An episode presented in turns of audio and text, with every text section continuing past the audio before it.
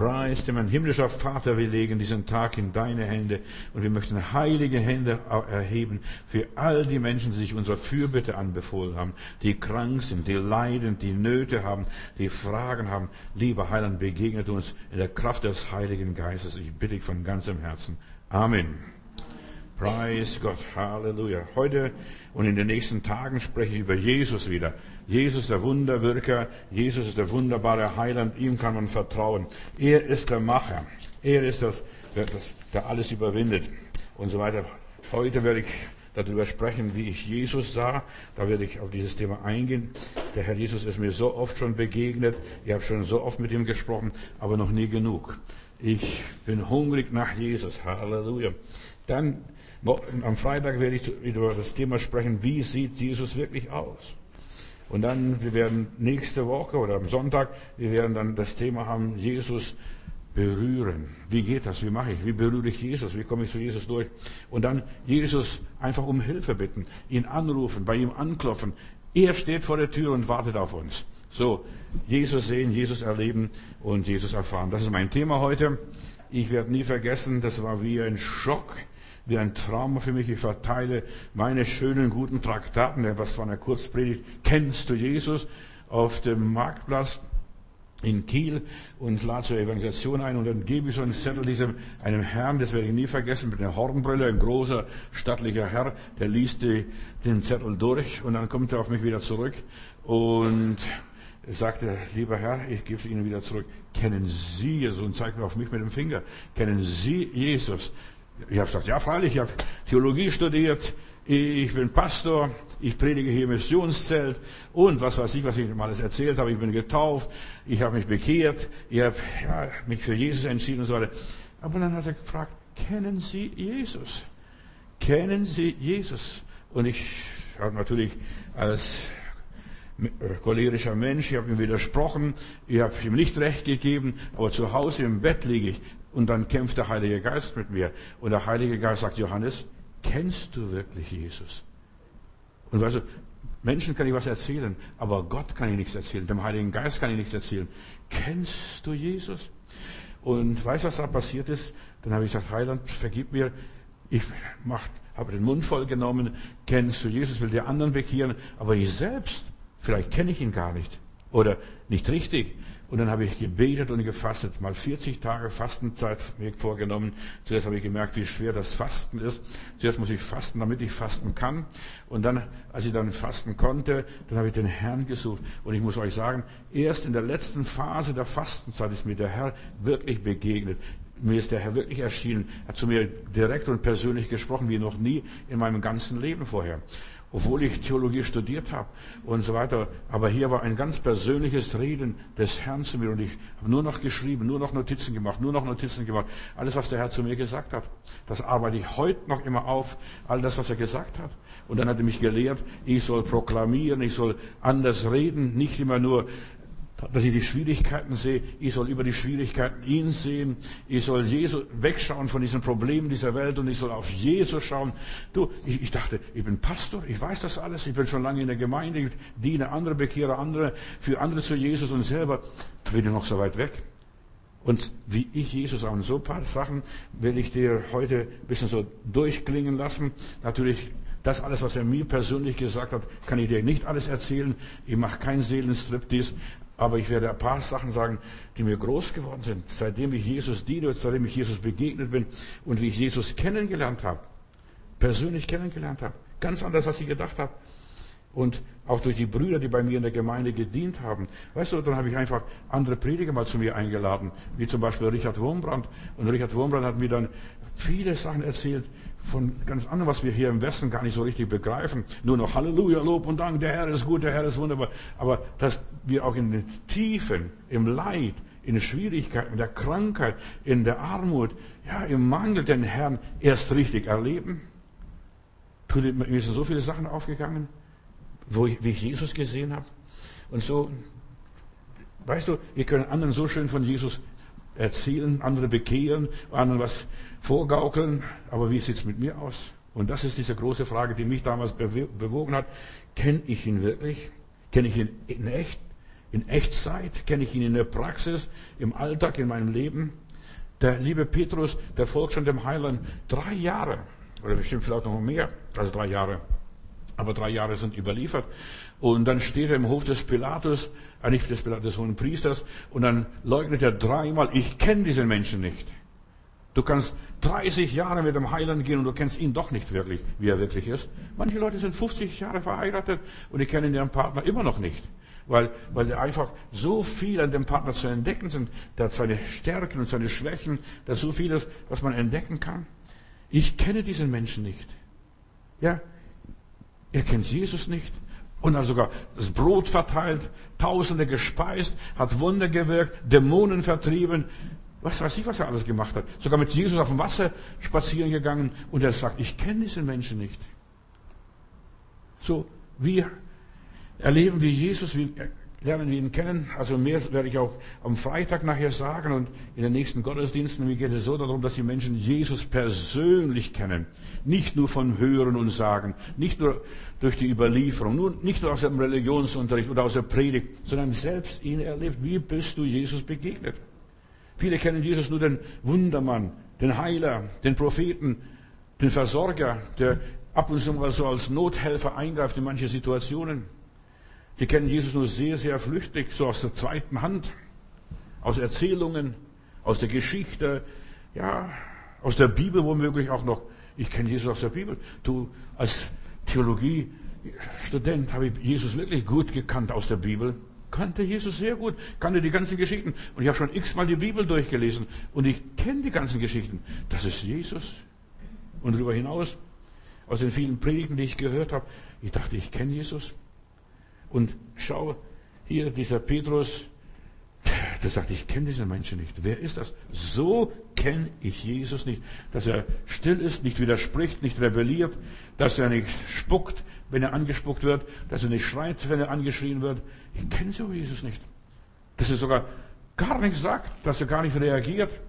Er lässt sich schlagen, lässt sich ja, verleumden, verleugnen, verfluchen, verspotten.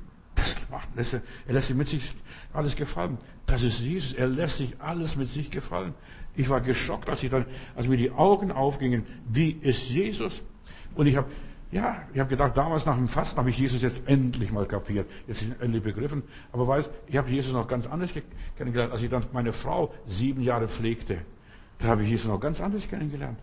Wie er, wie er einem, einem Last auflegt und einem die Last tragen hilft wie dann zur Seite steht und dass, ich, dass man da noch, noch produktiver ist als sonst, wenn man selbst noch belastet ist und Probleme hat. Also ich habe Jesus jedes Mal kennengelernt oder jedes Mal, wenn ich was losgelassen habe und loslassen musste, aus welchen Gründen auch immer, ich habe Jesus kennengelernt und gesagt, Jesus, dir ging es auch nicht besser wie mir. Und da konnte ich mich mit Jesus identifizieren. Kennst du Jesus? Ja, wie sieht Jesus aus? Das werde ich dann am Freitag darüber mehr sagen.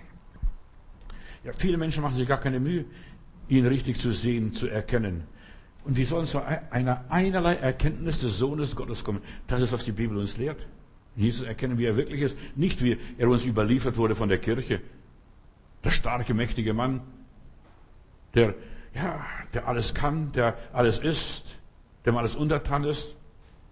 Jesus war der Herr aller Dinge, der war König aller Könige, das haben wir auch hier gesungen, Majestät mächtig und stark. Aber der hat sich gar nicht als König benommen. Der hat sich als Zimmermann benommen, als ein ganz normaler, durchschnittlicher Mensch hat er sich benommen. Ja, Jesus wird uns in so vielen frommen Märchen erzählt als, als ja, ein Wunderwirker und so weiter. Der, kann alles. Aber der hat sich selbst nicht verteidigt. Leute haben gesagt, steig vom Kreuz herab. Und er ist nicht vom Kreuz herabgestiegen. Oder als die, gefordert, als die Juden forderten, mach ein Zeichen, damit wir sehen, dass du der Messias bist, hat kein Zeichen gegeben. Der hat nur gesagt, denkt an Jona. Jona ist ein Zeichen für sich selbst. Weißt du, für viele ist Jesus nur eine Legende, ein Mythos, eine Fantasiestory. So wird Jesus ja zu einer Farbe. Und dann erzählt man den Kindern gute Nachtgeschichten, so Jesus, so lieben Heilandsgeschichten. Es ist nett und süß, dass wir das machen, aber es ist eine fromme Dichtung. Kennen wir Jesus wirklich? Du, ich, bin, ich stelle das in den Raum als Pastor, ja, als Prediger. Darum ist mir so wichtig, dass wir Jesus, ja, den Menschen kennen, denn er war Mensch im Fleisch gekommen, so wie du und ich und, und so weiter. Der lebte ganz normal. Er ist dieser Herr, vor dem sich eines Tages alle Knie beugen werden und alle Zungen bekennen werden. Er ist Herr. Wie war Jesus wirklich? Wie ist er jetzt? Wie erlebe ich jetzt heute den Herrn Jesus Christus?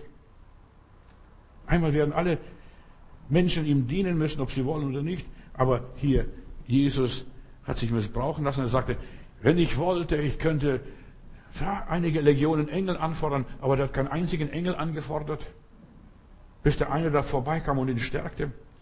Wir sind in dieser Welt, Geschwister, um Jesus zu erkennen. Da sind wir da.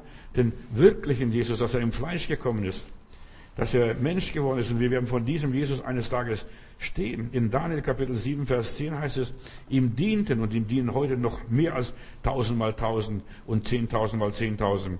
Nein, ihm dienen Billionen, ja Billiarden, nicht nur Milliarden, sondern Billionen, Billiarden werden ihm dienen und vor ihm stehen. Aber kenne ich jetzt den Herrn Jesus hier in dieser Niedrigkeit? Er war demütig und von Herzen sanftmütig. Und er war bescheiden, er war still. Er hätte was aus seinem Leben machen können. Er hätte sich profilieren können. Aber er hat sich nicht profiliert. Er war ganz normaler Bürger. Ja, in Nazareth, er lebte in Nazareth und so weiter. Wir sollten uns auf diesen Tag vorbereiten, wenn wir eines Tages vor Jesus stehen werden. Die Bibel sagt, lass uns wegsehen und lass uns aufsehen auf Jesus, den Anfänger und Vollender unseres Glaubens. Und auf diesen Tag müssen wir uns vorbereiten und ihn jetzt schon kennen. Kennst du Jesus? Oh nein, denn ich kenne meinen Heiland so gut, singen wir in einem Lied. Ich werde dort kein Fremdling sein. Die Frage ist, kenne ich wirklich den Heiland so gut, wie ich behaupte? Kenne ich ihn als meinen Freund? Kenne ich ihn als meinen Partner? Kenne ich als meinen Herrn? Wie kenne ich Jesus? Ist er wirklich mein Herr? Wir kommen darauf noch zu sprechen.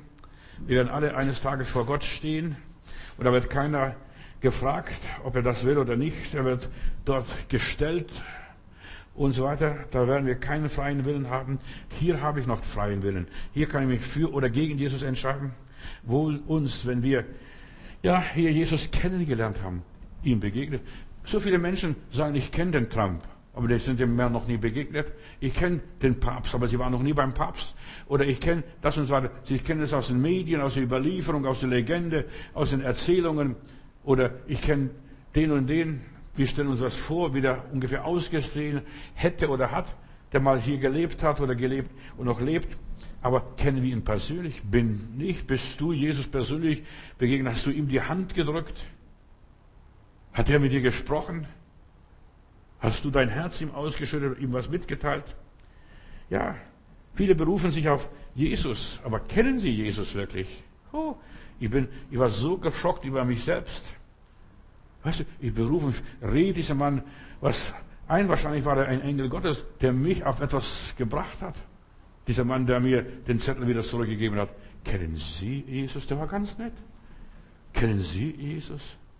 Ja. Und dann erzählen wir fromme Stories. Und wir müssen in dieses Land, wo Jesus regiert, hingehen. Und wir müssen dort sein eines Tages. Und wir werden dort wiedergefunden. Und dann, wir werden seine Stimme hören. Die mächtige Stimme, die Lazarus aus dem Grab rausholte. Und als Jesus den Sturm stillte, da sagten die Leute, also die Apostel sogar, die Jünger, wer ist dieser Mann? Die sind mit Jesus so lang unterwegs, haben sich an Jesus gewöhnt. Wer ist dieser Mann? Wir können uns an Jesus, an die Jesus-Geschichten, an Jesu Worte und Jesu Gedanken so, so gewöhnen, dass wir es gar nicht merken. Wer ist dieser Mann, dem Wind und Wetter gehorchen? Wer ist der, der Sünden vergibt? Wer ist der, der für uns sorgt und so weiter? Ja, wir werden eines Tages bei Jesus sein und mit Jesus sein. Und deshalb ist es mir so wichtig, dass wir ihn kennen.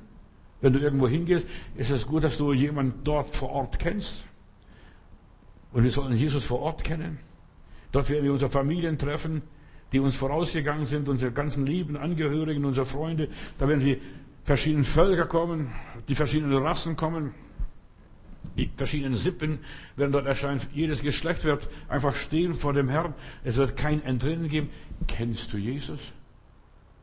Wird er dich und mich erkennen? Nicht nur, dass wir Jesus kennen, er muss auch uns kennen. Ich bin dir noch nie begegnet. Ich kenne euch nicht. Wer seid ihr? Ich denke nur an so die Geschichte, was wir in der Bibel haben von den törichten Jungfrauen. Oder Matthäus 25, wo die Charismatiker und Pfingstler immer plärren und reden. Haben wir nicht in deinem Namen Teufel ausgetrieben? Haben wir nicht in deinem Namen Kranke geheilt? Haben wir nicht in deinem Namen geweissagt? Und Jesus sagt, ich kenne euch nicht. Wer seid ihr dann? Ja. Es wird ein Schock sein durch die christliche Reich. So ist mir Jesus begegnet. Kennst du ihn wirklich? Sind wir schon darauf vorbereitet, wenn wir dorthin kommen? Kennst du überhaupt dieses Land, wo du hinkommst, diese Herrlichkeit Gottes? Ja, kennst du den Herrn des Landes, den König des Landes?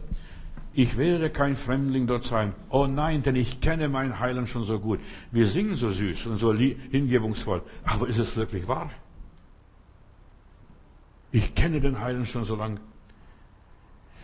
Jesus, er war toll, ganz Mensch, komplett Mensch. Er war ein Unwillkommener damals bei den Juden, ein Unerwünschter, ein Unbekannter, ein Fremdling. Kennst du diesen Fremdling? Der passt nicht in unsere Gesellschaft, dieser Jesus. Du kannst viel von Jesus reden. Und sobald du von Jesus redest, gehen gleich die Jalousien runter. Du kannst von Allah reden, kannst von Gott reden, kannst von Jehova reden, kannst, weißt du was ich, von alle Götter kannst du reden, vom Jupiter und, und alle anderen Herrschaften. Aber sag mal Jesus. Und plötzlich entweder verschließt bei den Leuten die Sprache oder die haben nichts mehr zu sagen oder drehen sich um und gehen weiter. Ich werde kein Fremdling dort sein. Ich bin, ja, der war ein Unerwünschter hier. Keinen Platz in, dem, in der Herberge. Die Leute haben damals für alles Platz gehabt. Für Weihnachtsgeschenke, für Weihrauch und, und was weiß ich, für Rummel und Betriebsamkeit. Aber als Jesus geboren wurde, es war kein Raum in der Herberge. Und die Frage ist, die ich stelle, die ich mir damals gestellt habe, ich rede für mich und aus meiner Situation damals, ja, hast du Raum für Jesus? Wie viel Raum gibst du für Jesus? Ja, alles will ich Jesus weihen, nichts mehr will ich nennen mein. Wir singen so fromm, so scheinheilig, so super fromm.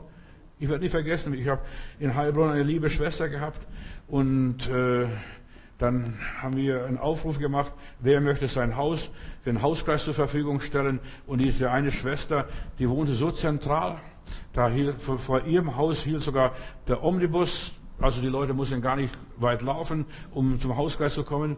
Und dann haben wir gesagt, Schwester sowieso, Edeltraut, zu dir möchte ich in deinem Haus, also ich habe hab so die Gemeinde angesprochen, ich möchte in deinem Haus Bibelstunde machen. Bruder, mal tut es. Was denkst du? Wir haben erst vor kurzem einen Perserteppich gekauft. Ja.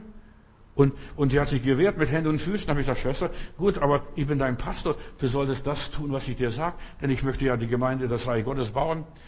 Und da kam, wo diese Bibelstunde stattfand, ich muss euch sagen, was, da, was da passiert ist. Die liebe Schwester hat den Teppich, den Perserteppich umgedreht, damit die Leute den Perserteppich nicht zertrampeln. Alles will ich Jesus weihen. Das ist wie so ein Sprüchemacher, weiter nichts. Dass ich gesagt habe, Schwester, ich habe dich lieb, aber in deinem Haus kann ich keine Bibel Hausbibelstunde machen.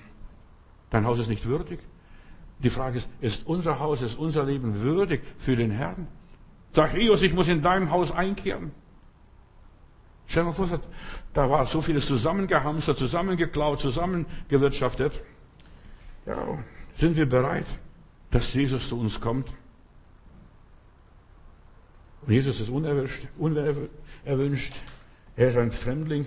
Ja, viele kommen vor Jesus, können gar nicht bestehen. Sie verstehen Jesus nicht. Selbst wenn er geboren wird, er kam zu den Seinen und die Seinen nahmen ihn nicht auf. Das ist die Geschichte von Jesus. Du gehörst Jesus und jetzt passiert etwas. Kennst du Jesus? Und ich habe einige Zeichen, Erfahrungszeichen, ob ich Jesus kenne oder nicht. Wenn Menschen mich hassen, weil sie Jesus hassen, das ist ein gutes Zeichen. Wenn die Menschen mich meiden, weil sie Jesus meiden und sagen, wir wollen mit diesem frommen, mit diesem Jesus-Menschen nichts zu tun haben, das ist ein gutes Zeichen. Weißt du, wenn die Menschen dich meinen, aber wenn die Menschen dich lieb haben und dich willkommen heißen, schön, dass du da bist und so weiter, haben sie mich gehasst, sie werden auch euch hassen, haben sie mich abgelehnt, sie werden euch ablehnen. Kennst du Jesus? Weißt du, und ich habe eines festgestellt, ich muss viel radikaler sein. Wenn ich nicht radikal genug bin für Jesus, wenn ich nicht alles Jesus weihe, wenn ich nicht ja, für Jesus begeistert, von Jesus erfüllt bin, dann werden die Menschen ja sagen, das ist eine Fromme natürlich. Ein frommer beißt nicht. Mein Vater, wenn er Pferd vom Markt gekauft hat, hat immer gesagt, Das ist ein frommes Pferd. Ich habe mal gefragt, Papa, was ist das frommes Pferd? Sagt er, das Pferd beißt nicht. Nicht, dass er in die Kirche geht und betet und Lieder singt. Das beißt nicht. Ja. Jesus ist nicht angenommen worden. Jesus kam vor wie jemand von einem fremden Stern hier.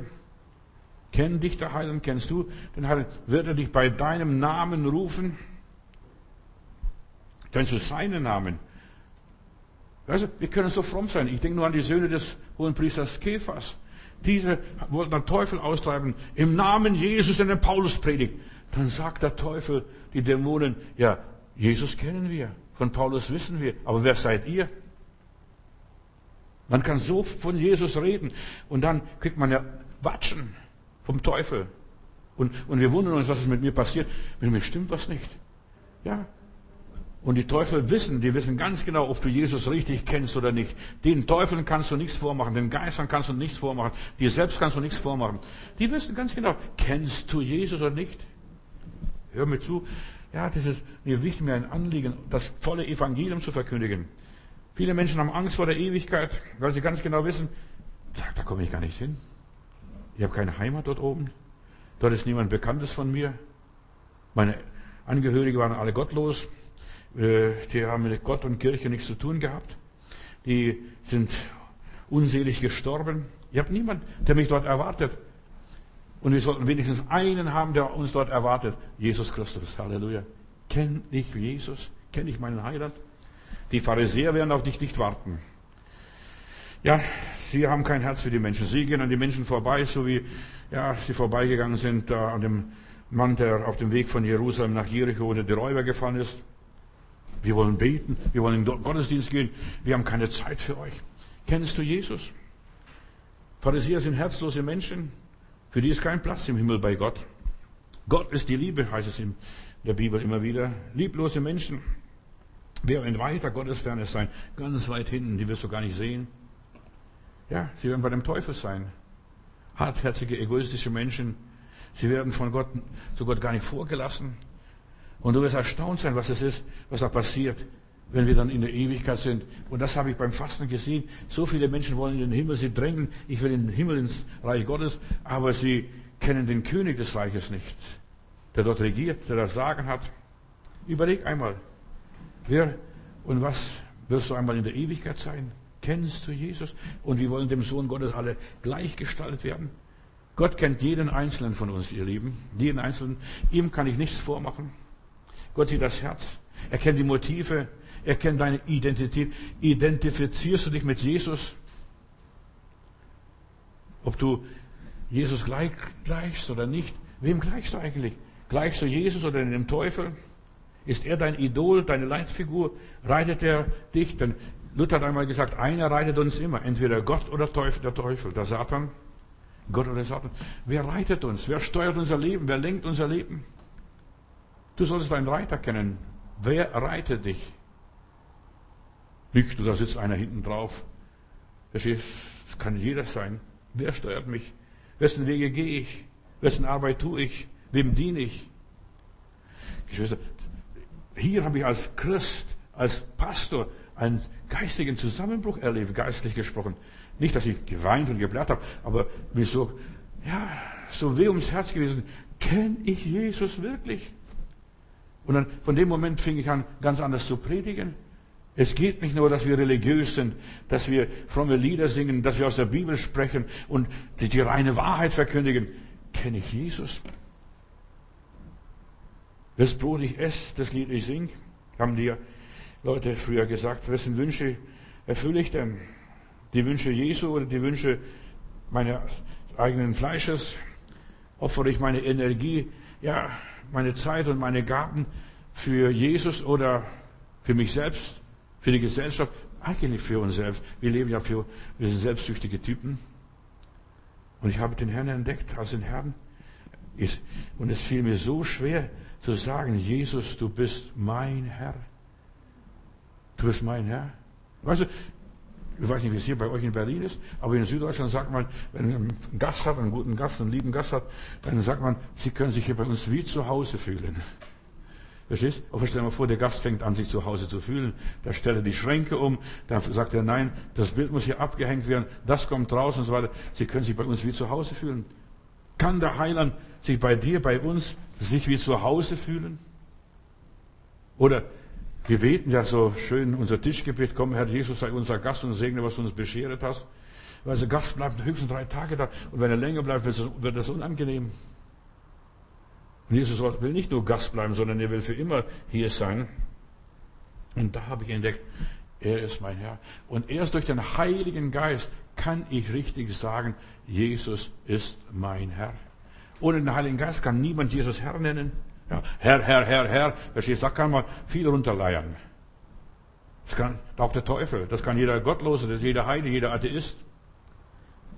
Herr, und erst durch den Heiligen Geist. Und erst wenn der Heilige Geist, nicht nur die Geistestaufe, äh, dass man in Zungen redet, nein, der Heilige Geist muss uns ganz übernehmen, dass er unser Herr ist. Alles Herr bist du. Wir singen ein schönes altes Lied. Es ist ein Kirchenlied eigentlich. Jesus Christus herrscht als König. Alles ist ihm untertänig. Alles liegt ihm zu Füßen. Ist es wirklich wahr in unserem Leben? Oder wir singen nur so? Eines Tages müssen wir vor ihm stehen. Alle Knie müssen sich beugen, alle Zungen müssen bekennen, dass er der Herr ist. Der Herr war. Und wir haben ihn gar nicht gemerkt, dass er der Herr ist. Jesus ist der universelle Herr über alles Mögliche, über alle Geister, alle Dämonen, die zittern, sobald sie den Namen Jesus hören. Und mit dem Namen Jesus kannst du den Teufel provozieren und jagen. In 1. Timotheus Kapitel 6, Vers 15, da heißt es, er ist der Alleingewaltige, der König der Könige und der Herr der Herrschenden, der, des Allmächtigen. Er ist der Herr aller Herren. Ist Jesus wirklich der Herr aller Herren, auch vom Herrn Matthäus? Oder wie du auch immer heißt, Frau sowieso? Ist der Herr aller Herren? Oder wollen wir einfach nur Herren sein? Ich bin mein eigener Herr ich mache, was ich will. Jesu Reich ist nicht von dieser Welt. Er regiert über das gesamte Universum. Sein Thron, nach Hebräer Kapitel 1, Vers 8, ist von Ewigkeit zu Ewigkeit. Alles ist ihm untertänig, alles liegt ihm zu Füßen, zu Füßen und die Erde ist sein Fußschimmel, heißt es einmal in der Bibel. Ist Jesus der Herr? Hat er die Herrschaft über mein Leben? Bestimmt er mein Leben? Du kennst du Jesus? Verstehst? Es ist, es predigt so leicht. Kennst du Jesus? Aber es lebt sich so schwer. Ja, er ist der Herr von Ewigkeit her. Er geht auf die Wellen, er verwandelt Wasser in Wein, er verflucht den Feigenbaum, er vermehrt die Brote, er weckt die Tote auf, er heilt die Kranke, er vertreibt die Dämonen. Er ist der Herr. Aber ist er der Herr über mein Leben? Es ist ein großer Unterschied, ob ich sage, er ist ein Herr oder ob ich sagen kann, er ist mein Herr. Es ist ein Unterschied, ob ich sage, das ist ein Haus oder ob ich sagen kann, es ist mein Haus. Oder ob ich sage, das ist ein Auto oder ob ich sagen kann, das ist mein Auto. Das ist ein großer Unterschied. Er ist mein Herr. Bei seinem Tod, und er war der Herr aller Dinge, bei seinem Tod verdunkelte sich der Himmel, die Sonne schien drei Stunden nicht, ein Wunder, ein Naturwunder, die Erde bebte, Tode standen auf und das Reich Gottes wird offenbar. Sein Opfer, Tod am Kreuz, ist die, die Voraussetzung für den neuen Bund, für das Reich Gottes hier auf Erden. Ein neues Zeitalter beginnt. Und dann lese ich, wir sind durch Jesus Christus mitgekreuzigt. Nicht nur mit auf, dass wir mit ihm mit auferstehen werden, wir sind mit ihm mitgekreuzigt. Sind wir schon mit Jesus mitgekreuzigt? Sind wir mit ihm mit am Kreuz gehangen, mitgelitten? Mit Jesus ist etwas ganz Neues angebrochen. Das, was vorher im Alten Testament gar nicht gab. Wir stehen vor der Vollendung, Brüder und Schwestern. Das Reich Gottes kommt mit Macht. Wir sind in der Endzeit. Und die Endzeit ist schon seit 2000 Jahren da. Wir gehen auf die Vollendung zu, auf den letzten Tagen. Und der Heilige Geist arbeitet an uns. Und der Heilige Geist lehrt uns, Jesus Herr zu nennen. Herr über meine Familie, Herr über mein Haus, über meinen Partner, über meine Kinder, über meinen Besitz, über mein Vermögen. In Hesekiel Kapitel 36, Vers 26 lese ich, Und ich will euch, der Heilige Geist natürlich und der allmächtige Gott, ich will euch ein neues Herz geben und einen neuen Geist in euer Inneres legen. Ja, ich will meinen Geist in euer Inneres legen und ich werde bewirken, dass ihr in meinen Satzungen wandelt und meine Rechtsbestimmungen befolgt und tut. Ich will euch lehren. Das weiß, kann der Heilige Geist mich lehren, dass wir in den Satzungen Jesu wandeln? Wir lesen in Johannes 13, ich gebe euch ein Beispiel, macht, wie ich das gemacht habe. Und weißt was, um was es dort ging? Um Fußwaschung. Wir möchten am liebsten den Leuten Köpfe waschen und dann massieren und, und so weiter. Nein, aber der Herr Jesus sagt, wascht, wascht die Füße. Ich bin euer Herr und Meister und habe euch die Füße gewaschen. Das ist, wie Jesus war, er hat sich entäußert. Kennst du Jesus, der sich entäußert? Der die Toilette putzt? Kennst du Jesus, der den niedrigsten Weg geht? Kennst du Jesus, der Dackel für alle macht. Das war Jesus. Der sogar missbrauchen ließ. Ja, in verschiedener Form. Durch den Heiligen Geist werden wir gelehrt, demütig und sanftmütig zu sein, still zu sein, mit unseren Gaben und Talenten zu wuchern, was er uns gegeben hat. Und es ist so wichtig, dass wir ja, das annehmen, was er uns gab als Angeld, diese Kaution für die Auferstehung. Wer nicht vorher stirbt, wird auch nicht nachher auferstehen. Denn wenn du auferstehen willst, musst du vorher sterben. Und das war Jesus. Jesus ging den Weg des Todes. Er hat sich entäußert. Und da habe ich etwas kennengelernt und da ist mir etwas Großes geworden. Johannes, du musst dich entäußern. Watchman nie erzählt eine Geschichte. Ja, der war Prediger und eigentlich alle Leute machen das gleiche, die gleiche Prozedur durch. Er war Prediger, wirklich ein tiefer Prediger, tief im Wort gelehrt und so weiter. Und dann erzählt er diese Geschichte, was, was Gott ihm gezeigt hat. Dann bekommt er TBC. Und dann wird er plötzlich auf eine, in eine Hütte am See gebracht, damit er gesund wird, von, einem, von den Geschwistern dort einquartiert und versorgt. Er sollte dort gesund werden. TBC, in die Quarantäne sozusagen so wie jetzt mit dem Grippenvirus hier, äh, so in der Quarantäne. Und dann sagt er, da ist mir der Herr begegnet, der Herr hat zu mir gesprochen. Und der Herr spricht zu jedem auf seine Art und Weise. Und dann sagte ich sah wie eine Braut, die Braut in der Verlobungszeit kriegt Geschenke, wird, ja, kriegt einen Ring, kriegt das, kriegt ein Kleid, das, was die Chinesen, ja, Chinese war er doch, ja, was die Chinesen so alles bekommen und so weiter versorgt. Also alles nur Liebe, Liebe, Liebe, Liebe, Liebe. Und dann kommt die Hochzeitsnacht. Und dann sieht er, wie der Herr sagt, der Bräutigam will dann von der Braut alles wegnehmen, nimmt alles weg. Er will sie nackt haben. So will der Herr auch uns haben. Der Herr will uns nackt haben. Kannst du das verstehen? Und dann sagt er, ich habe hier Gott verstanden durch meine TBC-Krankheit, ich muss jetzt allein auf ihn hören, ich muss nicht nur anderen Leuten predigen, ich muss, brauche zuerst mal selbst die Salbung, ich brauche selbst eine Begegnung mit Gott. Und das war was, was Gott ihm zeigte. Und als er das begriff, ich muss nackt werden, ich muss nassig werden, ich muss klein werden, dann begann die Heilung in seinem Leben. Die Heilkraft zu wirken. So, die Kraft Gottes hilft uns, der Heilige Geist hilft uns, dass wir das Ziel erreichen, dass wir ein heiliges Leben leben, Loslassen. Loslassen. Hast du schon alles losgelassen? Deine Arbeit? Wir brauchen diese Arbeit. Wir müssen arbeiten, um zu leben. Aber alles loslassen, loslassen, loslassen. Alles, was dir wert geworden ist und lieb geworden ist. Nur wer den Heiligen Geist hat, der wird von Jesus, von Gott beherrscht und kann loslassen, so wie Watschmané damals in dieser Hütte da irgendwo am See. Alle anderen werden beherrscht vom Teufel. Der Teufel beherrscht. Na, das kannst nicht. Du kannst nicht darauf verzichten. Wenn du Jesus kennst, kannst du verzichten auf Anerkennung, kannst verzichten auf Lob, kannst ja, verzichten auf Erfolg. Du sagst, mir ist doch wurscht, ob ich Erfolg habe oder nicht. Ich möchte nur meinem Herrn gefallen. Ich möchte nur die Arbeit meines Herrn tun. Ich bin nur sein Knecht. Paulus geht noch sogar so weit in, den, in seinen Briefen, wenn wir lesen, ich bin ein Sklave Jesu Christi. Verstehst du, ich bin gar nichts, ich mache nur das, was er mir befohlen hat und befohlen ist. Es gibt zwei Mächte auf dieser Welt, die uns regieren möchten. Jesus oder der Teufel. Zwei Mächte, es gibt nichts viel dazwischen. Wenn unser Ego uns regiert, regiert der Satan. Dann leben wir in der Finsternis unter der Kontrolle Satans oder wir leben unter der Kontrolle des Heiligen Geistes, dass der Heilige Geist sagt, Liebe, Vergebung, Versöhnung. Einfach mit dem Herrn zu gehen und alle, die Jesus angenommen hatten, die werden oder haben, die werden näher zu Gott kommen, näher zu Gott gebracht und plötzlich merken sie, ah, ich kenne den Herrn noch gar nicht so richtig.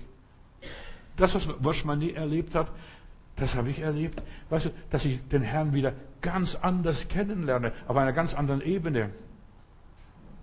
Hier, Kolosser Kapitel 1, Vers 13. Wir sind errettet aus der Herrschaft der Finsternis und versetzt in das Reich seines lieben Sohnes. Ja, in dieser Welt sind wir heimatlos.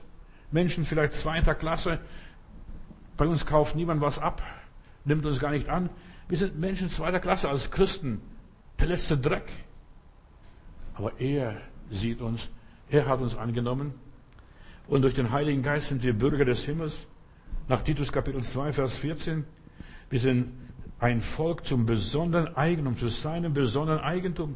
Ein Volk von Königen und Priestern. Aber das sieht man uns hier gar nicht an.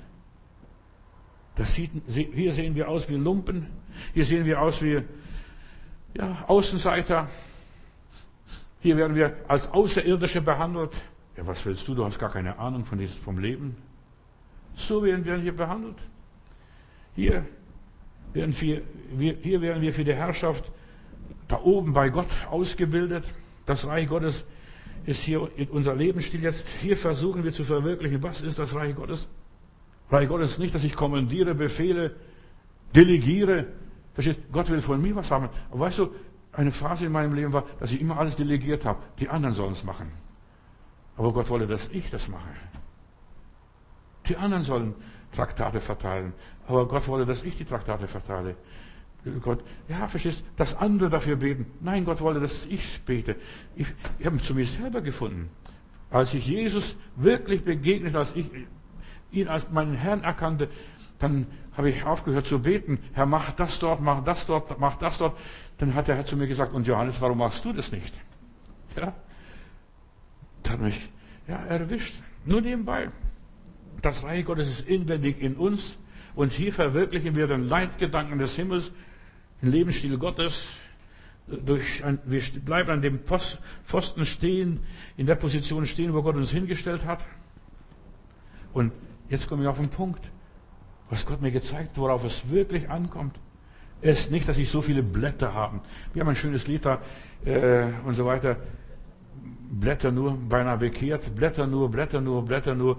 Die Christen haben so viele Blätter, so viele ja, Lobgesänge und Lieder und was weiß ich, christliche Tugenden, christlichen Weihrauch versprühen sie und so weiter. Aber was der Herr sucht, Frucht sucht er. Nicht nur Blätter, der Herr sucht Frucht. Gerade Kapitel 5, Vers 21 und diese folgenden Verse.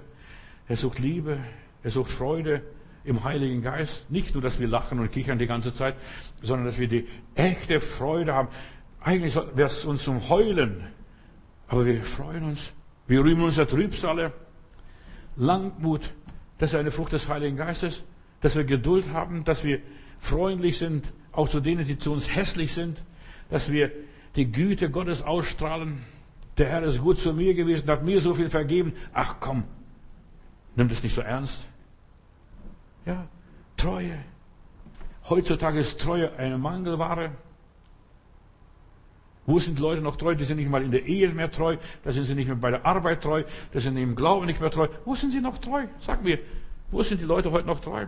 Und dann das nächste, was hier noch ist, Selbstbeherrschung oder Selbstkontrolle, eine Frucht des Heiligen Geistes, sich selbst zu beherrschen. Die können nicht einmal den Fernseher ausschalten. Verstehst du? Da gucken sie jeden Mist sich an, hören sich jeden Dreck an. Sie haben nicht einmal selbst, dass sie den Knopf drücken könnten.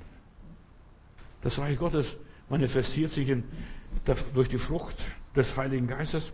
Denn das Reich Gottes, Römer Kapitel 14, Vers 17, das Reich Gottes ist nicht Essen und Trinken, sondern Gerechtigkeit, Friede und Freude im Heiligen Geist. Gerechtigkeit. Wo gibt es heute noch Gerechtigkeit? Die Ungerechtigkeit wird überhand nehmen.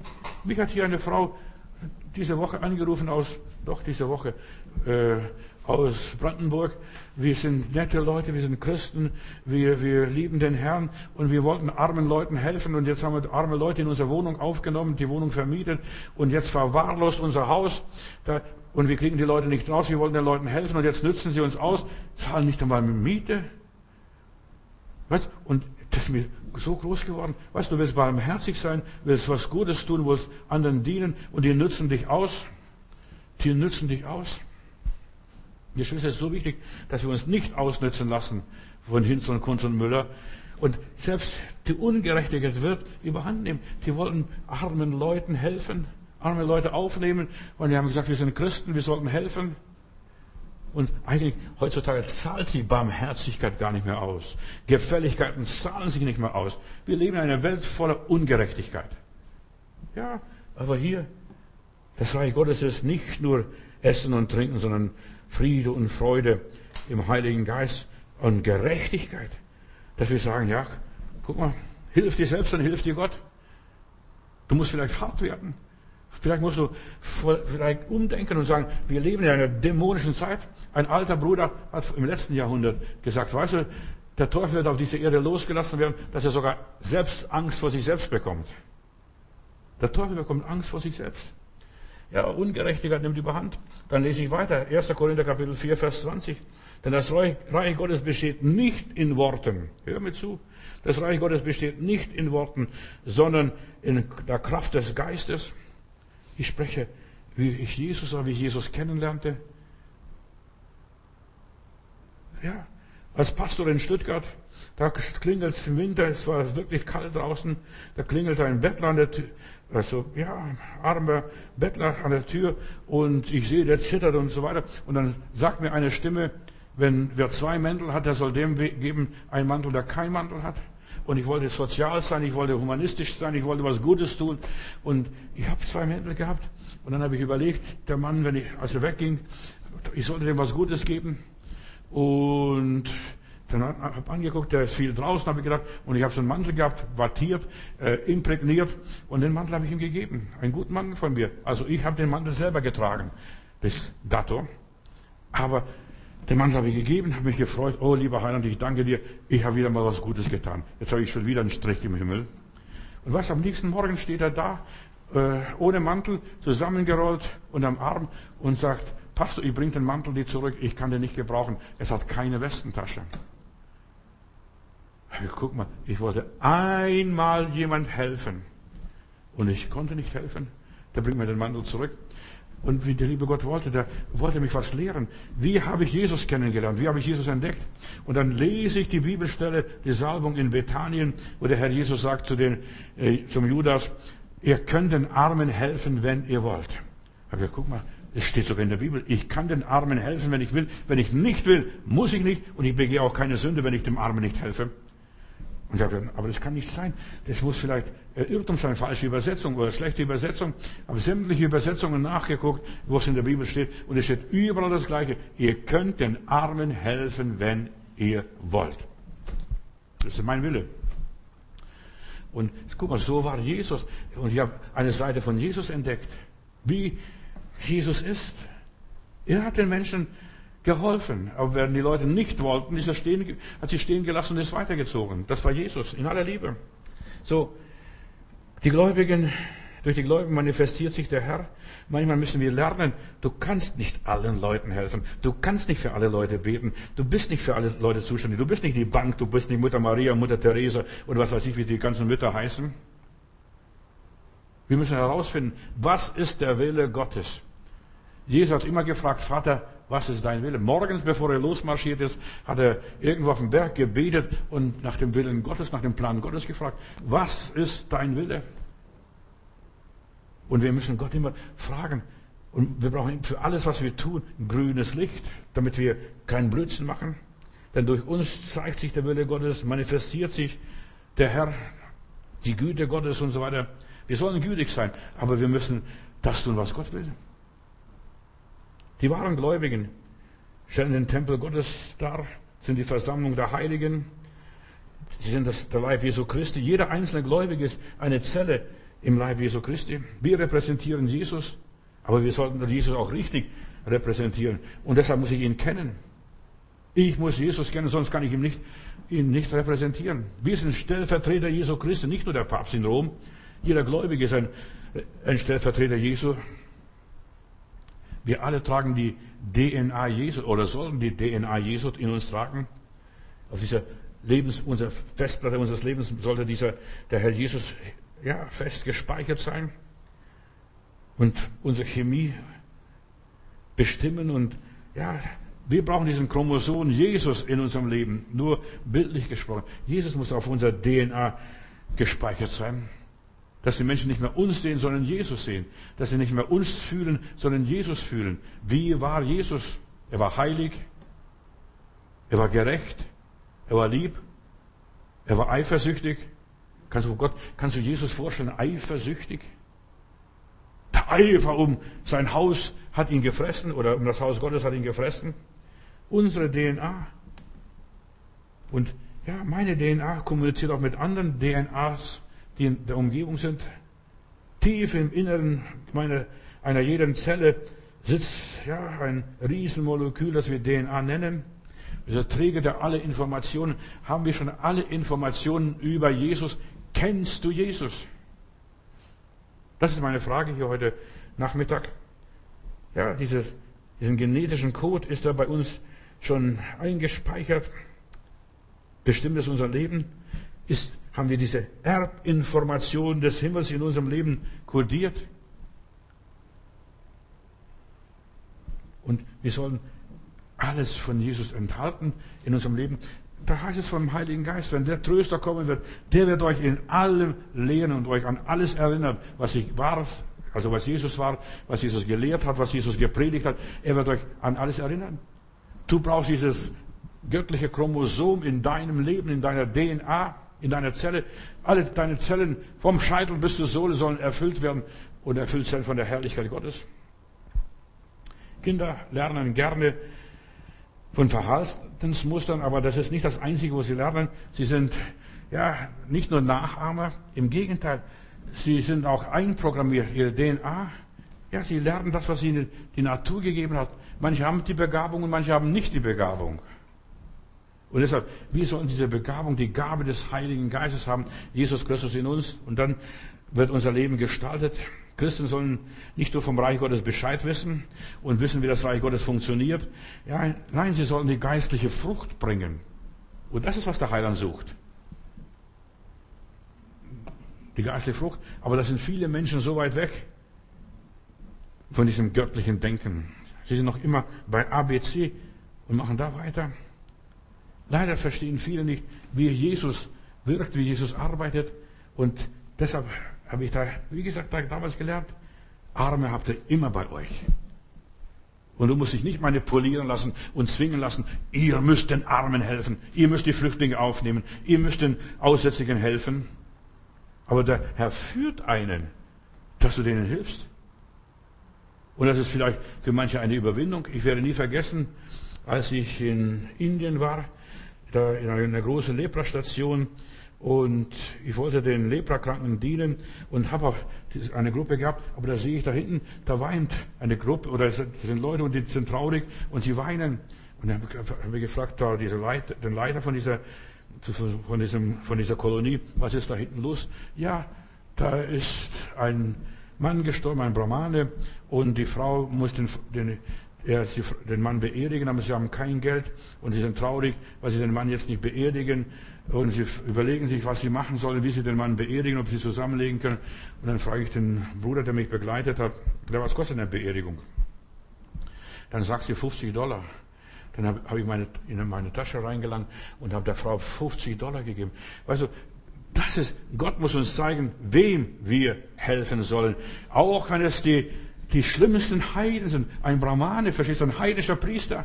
Und dem helfe ich, verstehst dass er unter die Erde kommt, der Frau. Die Frau weint vor Freude, verstehst du? Die weint jetzt nicht mehr vor Trauer, sondern vor Freude, dass ihnen ihr jemand geholfen hat. Und wir sollen nicht auf die Menschen schauen.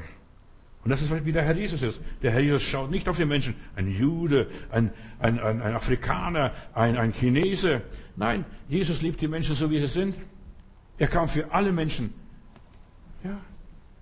Für die Zigeuner, für die Germanen, für die Amerikaner, für die Russen, für die Chinesen.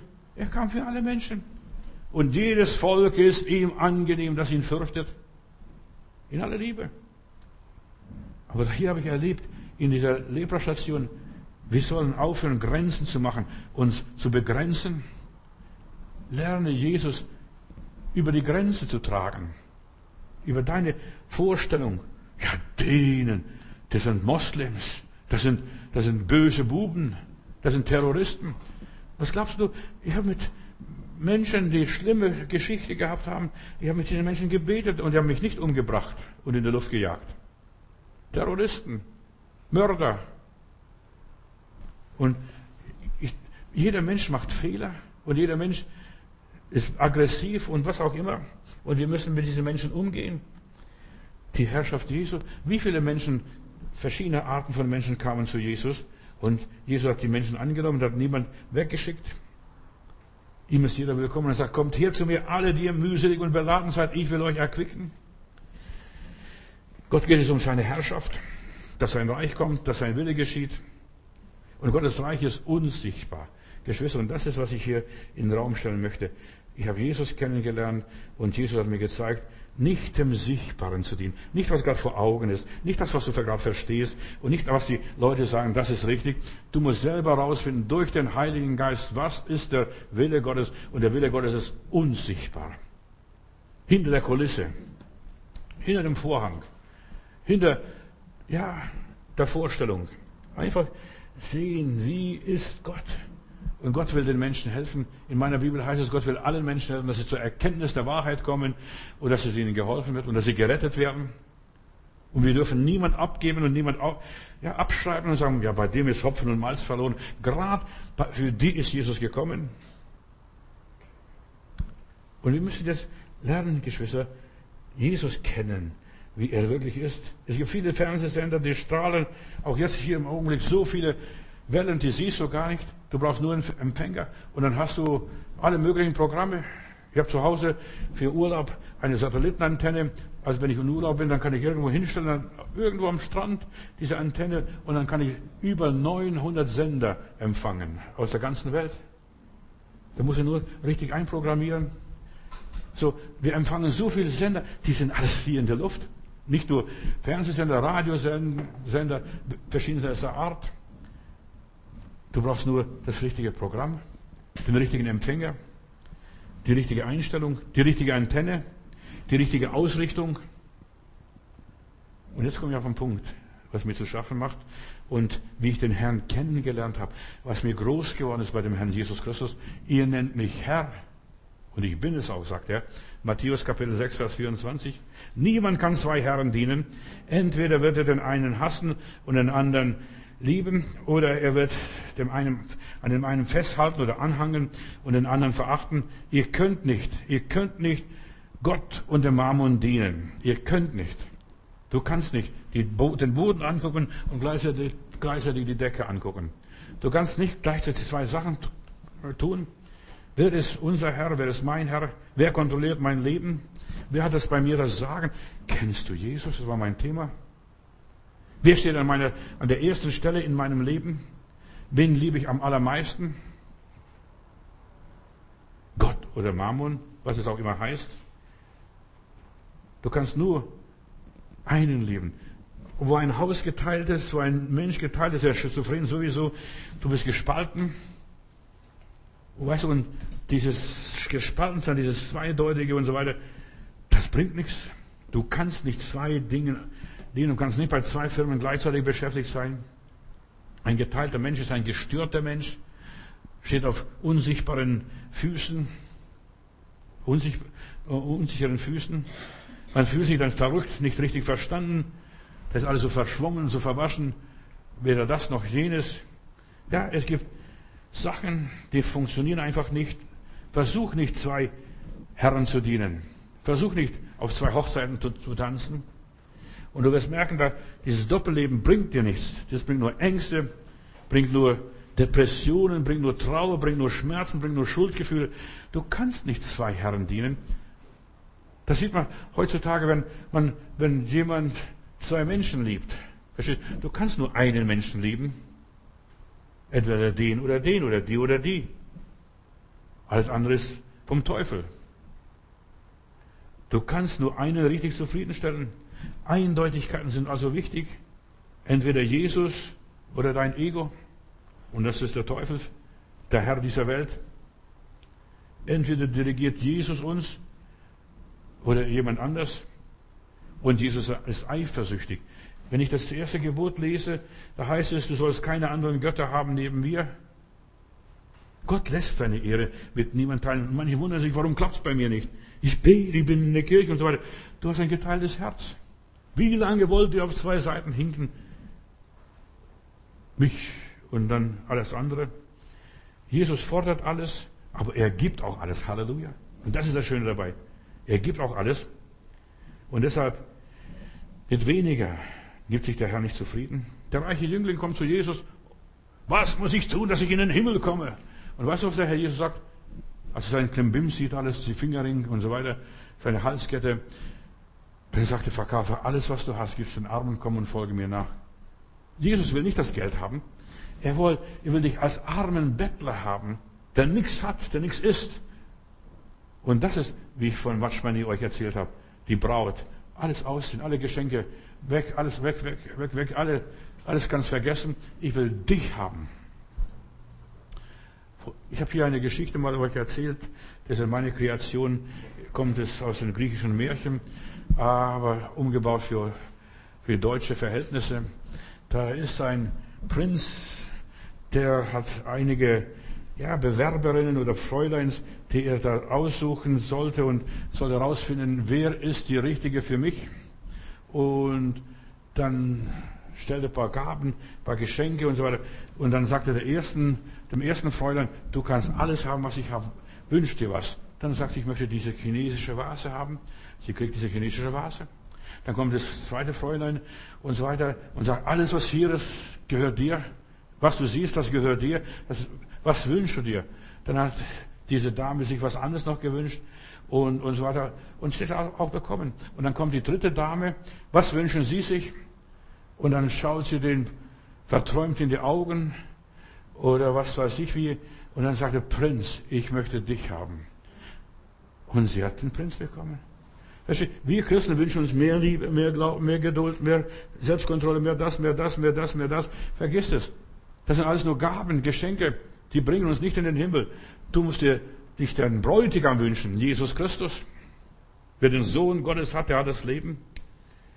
Jesus will, dass du ihm mit nichts nachfolgst, mit gar nichts.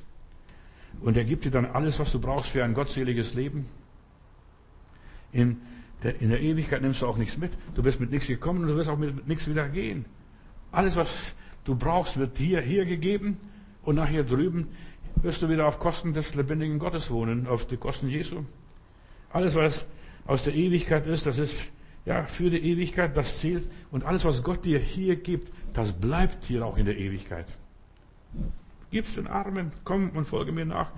Und das wird dir ja zum ewigen Nutzen sein.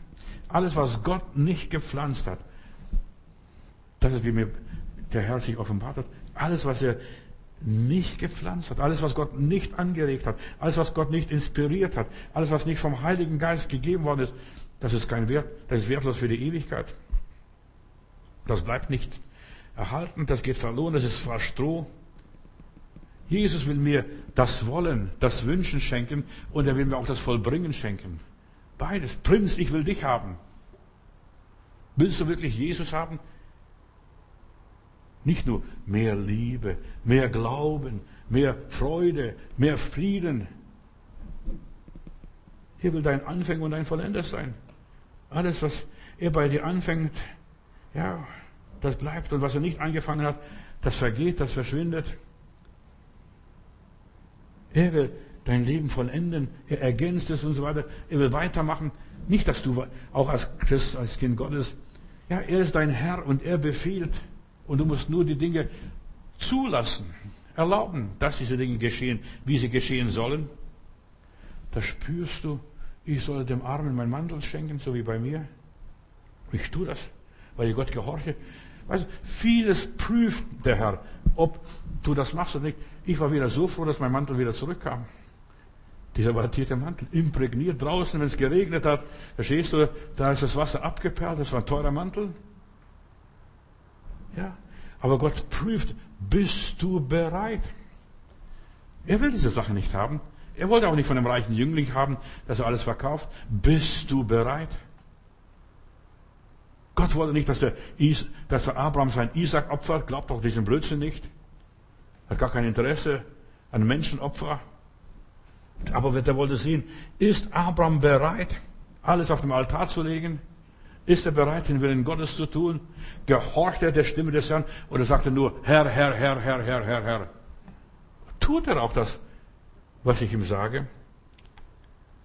Die Welt steckt in den Geburtswehen einer neuen Zeit. Die Ewigkeit steht vor der Tür. Wir werden bald beim Heiland sein. Die Entrückung naht sich. Die Welt ist in Geburtswehen. Wir gehen dem Ende entgegen, ihr Lieben. Und jetzt sollen die Gläubigen zugerüstet werden. Die Zeit ist so ernst, bitter ernst ist die. Und wir sollen aufhören, nur noch Herr, Herr sagen. Die ganzen Herr, Herr-Sagerei, die wird bald aufhören. Und wir merken, das, das hört langsam aber sicher auf.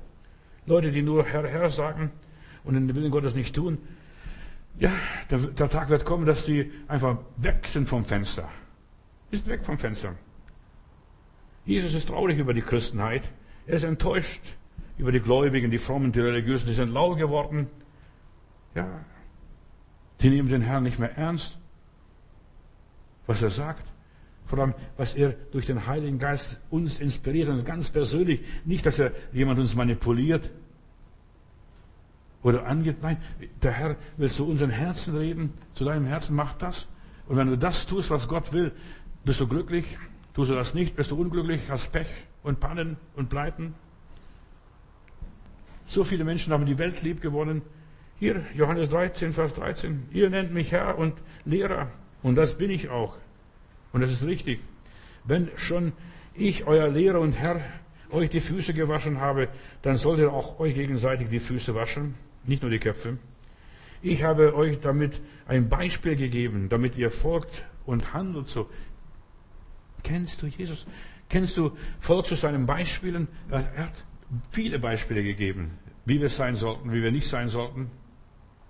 Lies mal die Bergpredigt, lies mal hier sein Programm, selig sind die, die, die, die und so weiter. Und es zeigt uns, wer was ist. Jesus will nicht nur die Füße waschen, er will uns dienen und er sagt, guck mal, die Sanftmütigen werden das Erdreich besitzen.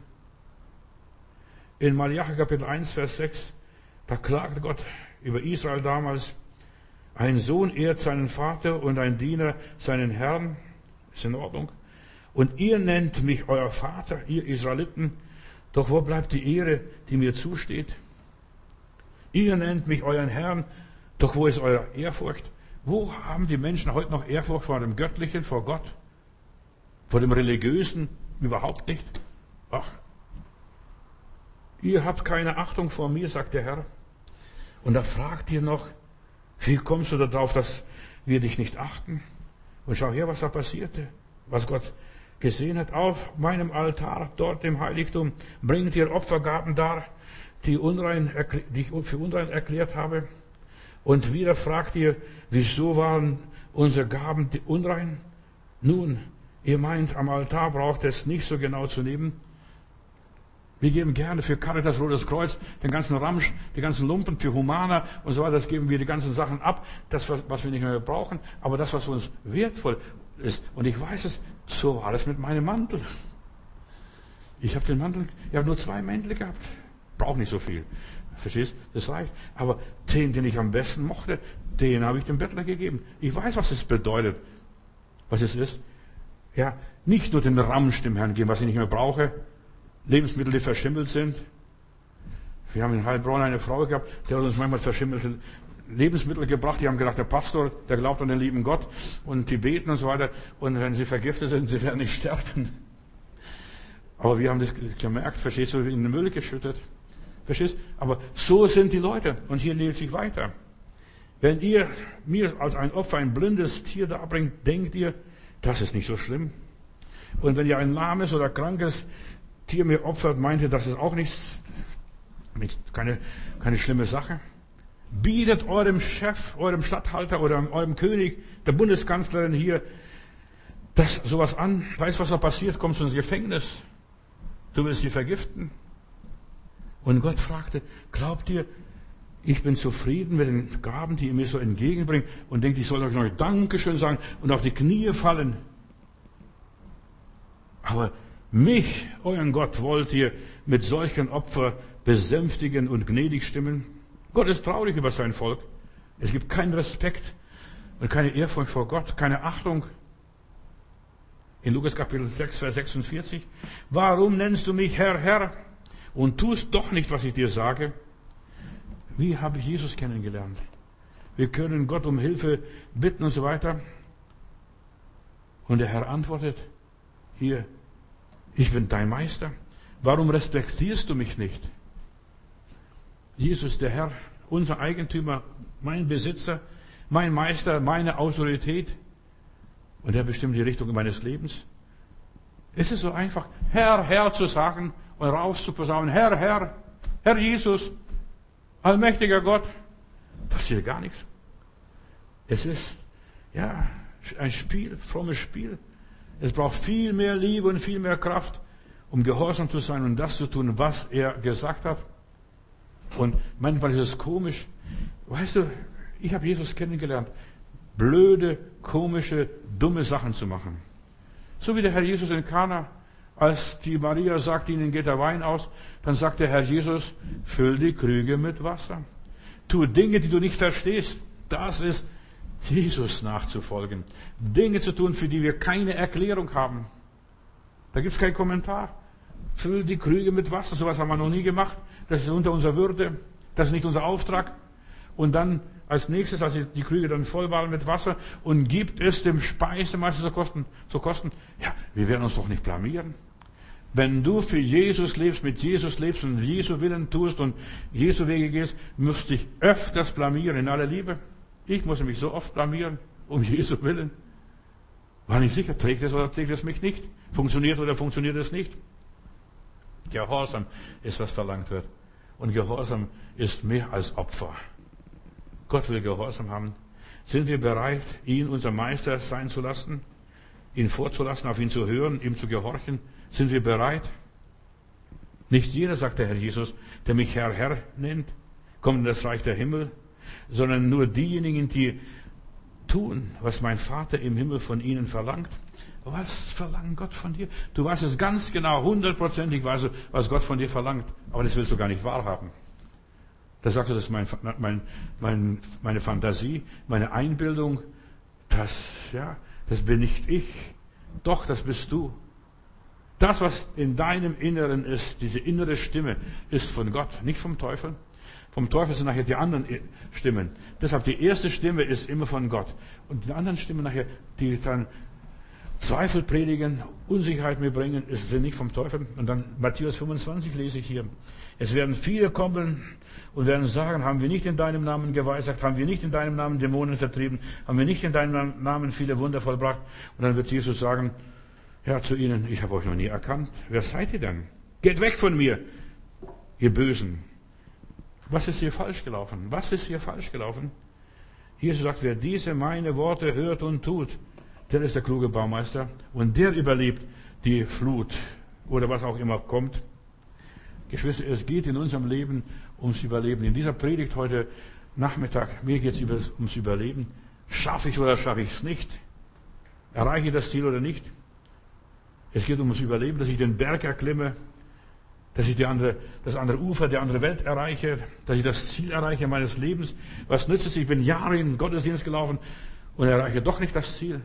Trainiert, trainiert, trainiert, trainiert, geübt, gebetet, geglaubt und dann erreiche ich das Ziel nicht. Verstehe das Evangelium, verstehe den Willen Gottes. Hast du Jesus verstanden? Es werden nicht alle. Nicht, dass es uns geht wie der Frau vom Lot. Die ist ausgezogen aus Sodom und Gomorra. Und weißt was mit der lieben Frau passiert ist? Die ist auf dem halben Weg stehen geblieben, dreht sich um und wird zu einer Salzsäule. Kennst du ja diese Geschichte? Schade um, dieses, um diese Frau. Die ist rausgezogen und nicht weit genug gekommen und auf dem halben Weg stehen geblieben. Und so viele Christen bleiben auf dem halben Weg stehen. Sie haben gut angefangen und deshalb nicht der Anfang wird gekrönt, sondern das Ende. Oft wird der Weg steil und steinig. Ach, ich schaffe es nicht. Schon der Lot hatte große Probleme gehabt. Ich will nach Soa gehen, in diesem kleinen Dörfchen. Dort will ich sicher sein. Hör mal, was Jesus sagt. Wer überwindet, der wird das alles ererben. Kennst du Jesus?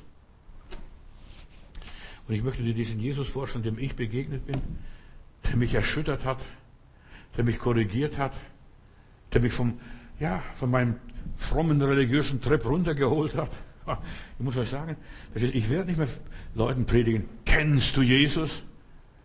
Wenn ich mit jemandem mit einem Finger zeige, drei Finger zeigen auf mich zurück. Kennst du Jesus? Kennst du Jesus? Kennst du Jesus? Dann guckst du ganz anders aus der Wäsche raus. Weißt du, Jesus ist ein harter Herr. Das hast du Jesus wahrscheinlich noch nie verstanden. Er erntet, wo er nicht gesetzt hat. Matthäus 25 hier nochmals, Vers 24.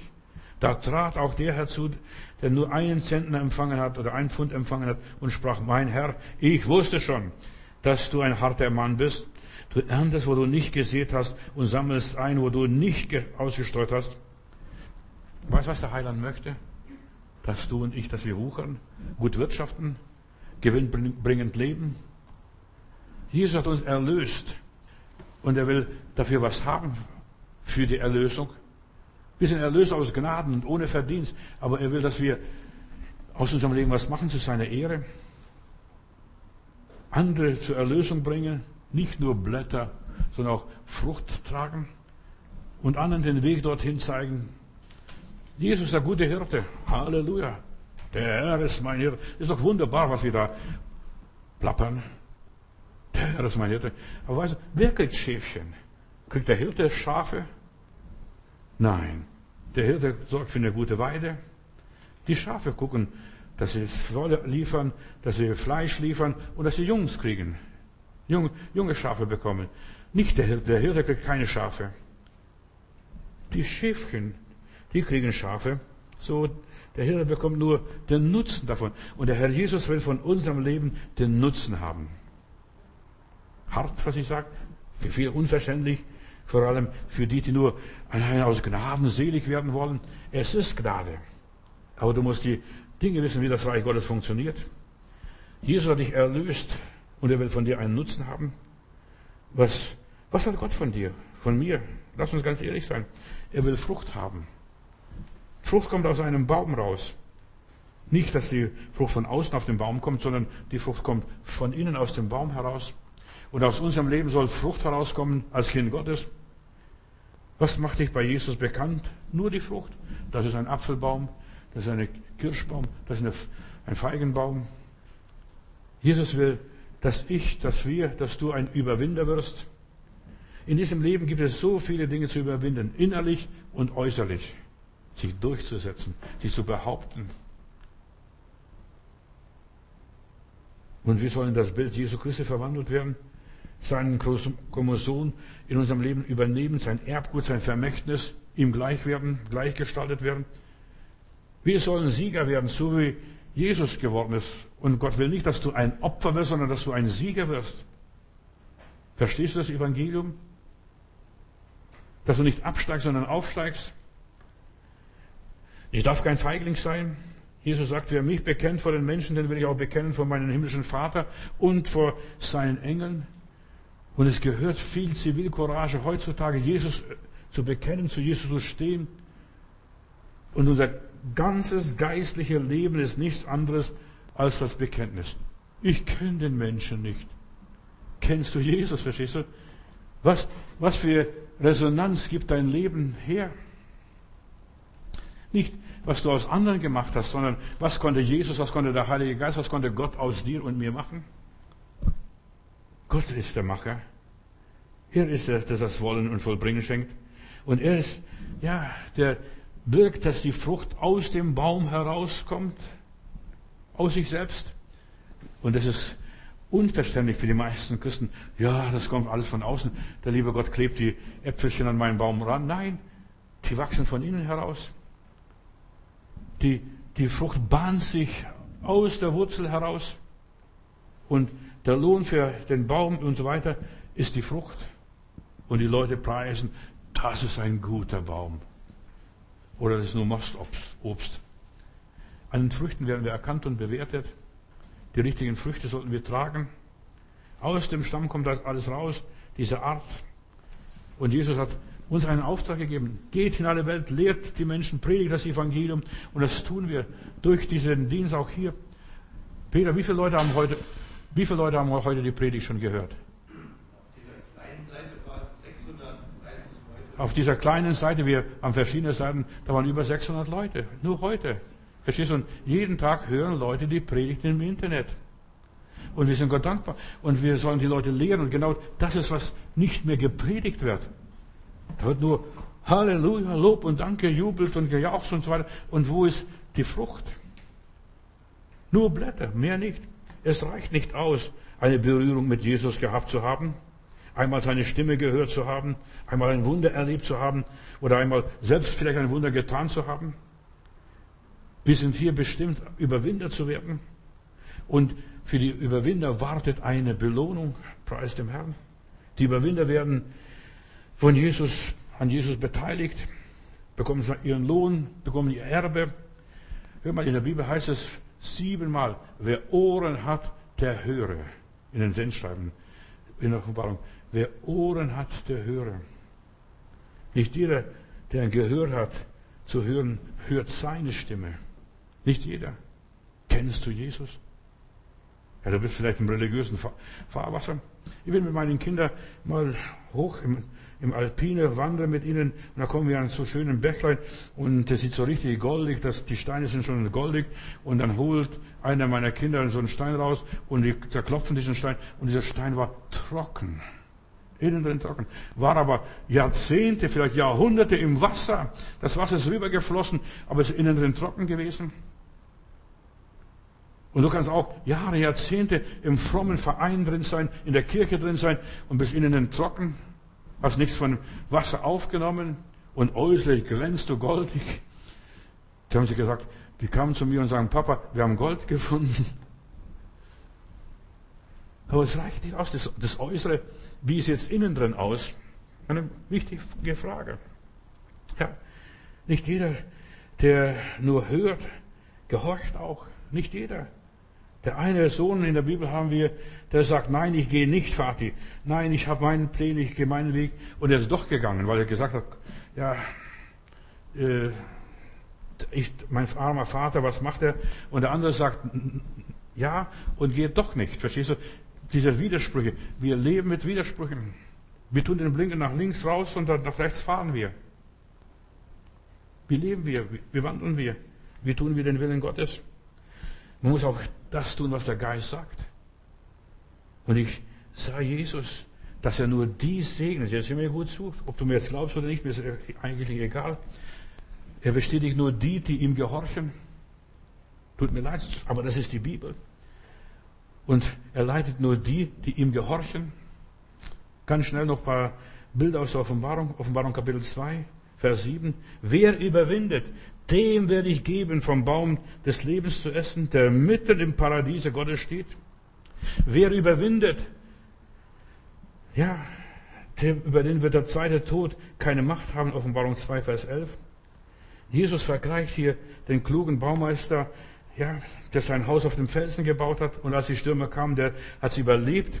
Und nur der, der es überlebt, der nach der Katastrophe, nach dem Strom, nach dem Tod, nach der Trauer, nach dem Chaos, nach der Krise immer noch da ist, der wird gekrönt. Jesus muss uns verändern, und zwar von innen her. Wir müssen so werden wie Jesus. Viele vergleichen sich, ja, mit den weltlichen Helden, den Superstars. Nein, du musst nicht kein Superstar werden. Du musst so werden wie Jesus. Demütig und sanftmütig. Vergleich dich mit Jesus, mess dich mit Jesus. Bin ich so wie Jesus? Lebe ich so wie Jesus? Was würde Jesus tun? Bekehrung ist Umkehr, ist Lebenswende. Wir haben jetzt am Sonntag das Thema gehabt von Saulus zu Paulus. Kannst du es anhören? Aber es gibt so viele falsche 50er. Entschuldigung. Jesus ist der, der einzige Weg. Begeisterung allein für den Heiland, für den Himmel, für Gott, für die Religion, für die Kirche rettet uns nicht. Es werden nicht alle, die irgendwelche magische Worte gesprochen haben oder irgendetwas Mysteriöses erlebt haben, in den Himmel kommen, sondern die Buße und Umkehr gemacht haben, indem sie die Wahrheit hören, die Wahrheit tun und die Wahrheit auch annehmen. Ich bin ein Lump, ich bin ein Sünder, ich habe den Tod verdient. Herr, hab Erbarmen mit mir. Viele sitzen, ja, bei den falschen Propheten. Die erzählen, wir sind alle gut, wir sind alle brav, wir kommen in den Himmel. Ja, und trösten sich da gegenseitig. Sie erzählen den Leuten Lügen. Glaube nur. Nein, wir müssen auch unser Leben verändern, um gerettet zu werden. Weißt du, was nützt es? Man holt dich aus dem Wasser raus und du springst wieder ins Wasser und ertrinkst wieder weiter. Oder du wirst geheilt und du wirst wieder krank. Genauso, du wirst, wirst geheiligt und, und, und dann in der Bibel ist ein ganz schönes Bild. Da ist eine Sau, die wurde gewaschen, hat ein goldenes Halsband bekommen mit einer Klingel und einer Schleife und die Sau ist fertig, wird sofort rausgelassen und die wälzt sich wieder in die Gülle. So wird in der Bibel beschrieben. So sehen viele Menschen aus. Viele Christen. Sie laufen weiter krank herum und verzweifeln an ihrem Glauben. Was stimmt mit mir nicht? Hab festen Boden unter deine Füße. Du wirst erst verändert und geheiligt und so weiter, wenn du die richtigen Früchte trägst. Wenigstens ein Äpfelchen. Wie, hab, wie ich Jesus kennengelernt habe, ich bin von ihm ergriffen. Ich habe noch nicht. Ich, ja, ich bin nur ergriffen, mehr nicht. Ich jage nach dem vorgestreckten Ziel, sagt der Apostel Paulus. Offenbarung 2, Vers 17. Wer da überwindet, der bekommt von dem verborgenen Manna zu essen einen weißen Stein, einen Diamanten, und auf diesem Diamanten steht sein Name, den nur er kennt und sonst niemand anders. Offenbarung 2, Vers 26. Wer überwindet uns und weiter und seine Werke, die Werke Gottes in seinem Leben bewahrt bis ans Ende, das, was Gott getan hat.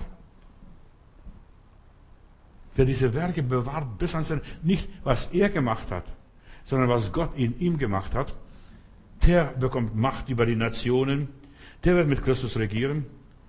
Offenbarung Kapitel 3, Vers 5. Wer überwindet, der wird in weißen Kleidern gekleidet werden. Und ich werde seinen Namen nicht aus dem Buch des Lebens auslöschen, sondern seinen Namen von meinem Vater und vor seinen Engeln bekennen. Wer überwindet, der wird so sein wie Jesus.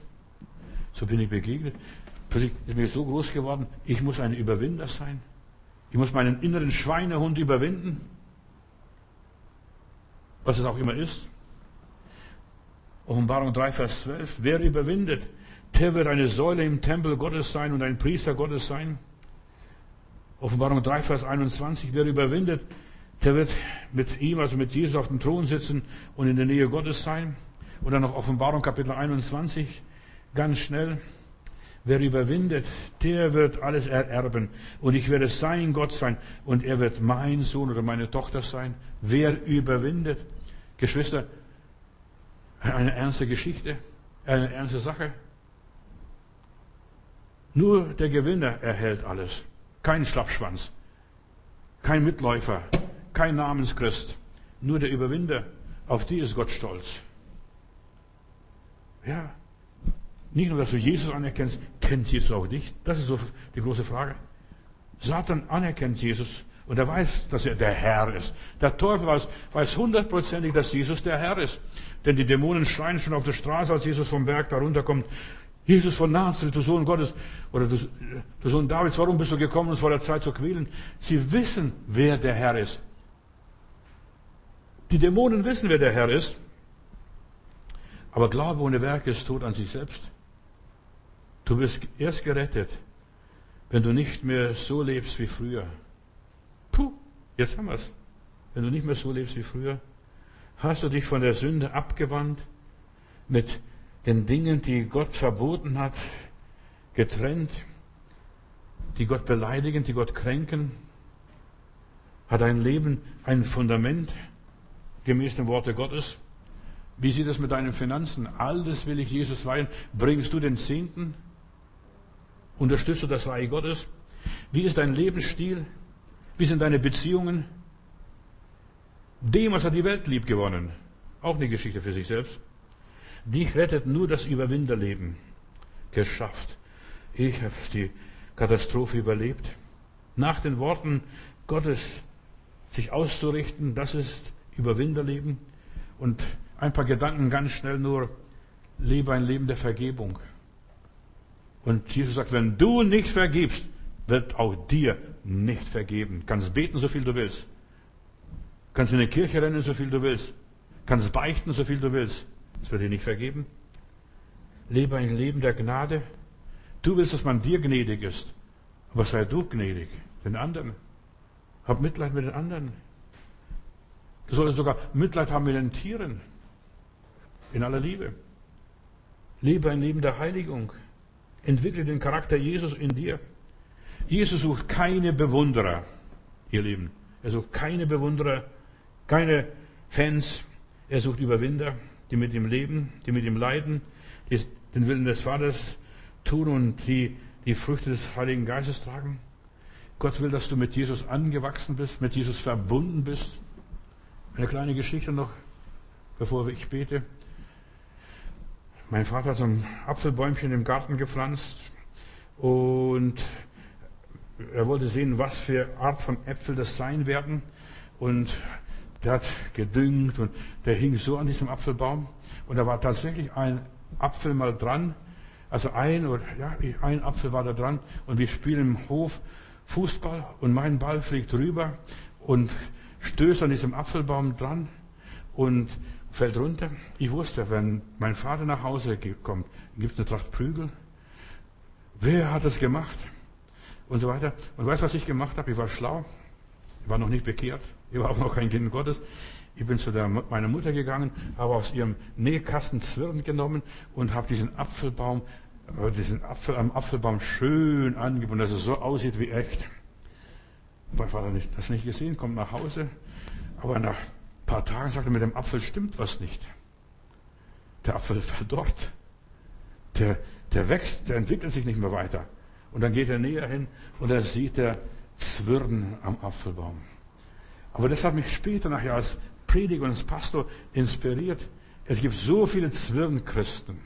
Die waren mal bei Jesus, die waren mal in Jesus, die waren mal mit Jesus verbunden, aber inzwischen sind sie durch irgendwelche Prüfungen, durch irgendwelche Krisen, durch irgendwelche Umstände abgeschlagen. Und dann hat man sie ganz schnell wieder angebunden, angeheftet. Sind Zwirnchristen. Gott möge uns helfen, dass wir aufhören, Zwirnchristen zu sein, sondern echte Christen, die stabil am Herrn hängen, auf Gedeih und Verderb. Und dennoch bleibe ich stets an dir, o oh Gott. Heiliger Geist, ich bitte dich ganz herzlich, auch heute Nachmittag offenbare uns den richtigen Herrn Jesus Christus, wie er wirklich war und was er wirklich wollte. Herr, es gibt so viele falsche Christusse und Christen in dieser Welt, die dem echten Jesus gar nicht nahe kommen. Herr, ich möchte den kennenlernen, der für mich am Kreuz gestorben ist, der mich erlöste, der mich frei gemacht hat. Herr, ich möchte kein Zwirrenchrist sein, der irgendwie an sich etwas gebunden hat und so weiter und spielt als so, als ob es alles echt wäre. Herr, du suchst echte Christen, wahre Gläubige und hilf all den Gläubigen, die heute diese Predigt hören und so weiter, dass sie wirklich mit Jesus am Stamm verwachsen sind. Eins mit Jesus. Das ist, warum es mir heute Nachmittag ging. Eins sein mit Jesus. Segne, heiliger Gott, allmächtiger Gott, alle Kinder Gottes. Und ich segne auch ganz besonders die Menschen, die sich unserer Fürbitte anbefohlen haben, die Gebet brauchen, die Hilfe brauchen, die traurig sind, die irgendwo, ja, denen irgendwo eine Laus über die Leber gelaufen ist, die beleidigt sind, die gekränkt sind, die krank sind. Herr, erlöse sie und hilf, dass sie merken, wenn ich dich nur habe, Jesus, dann frage ich nicht mehr nach Himmel und Erde. Wäre du der Wichtigste, Nummer eins in unserem Leben. Herr, ich danke dir, dass du das tust. Du gibst das Wollen und du schenkst das Vollbringen uns. Danke, Herr Jesus. Amen.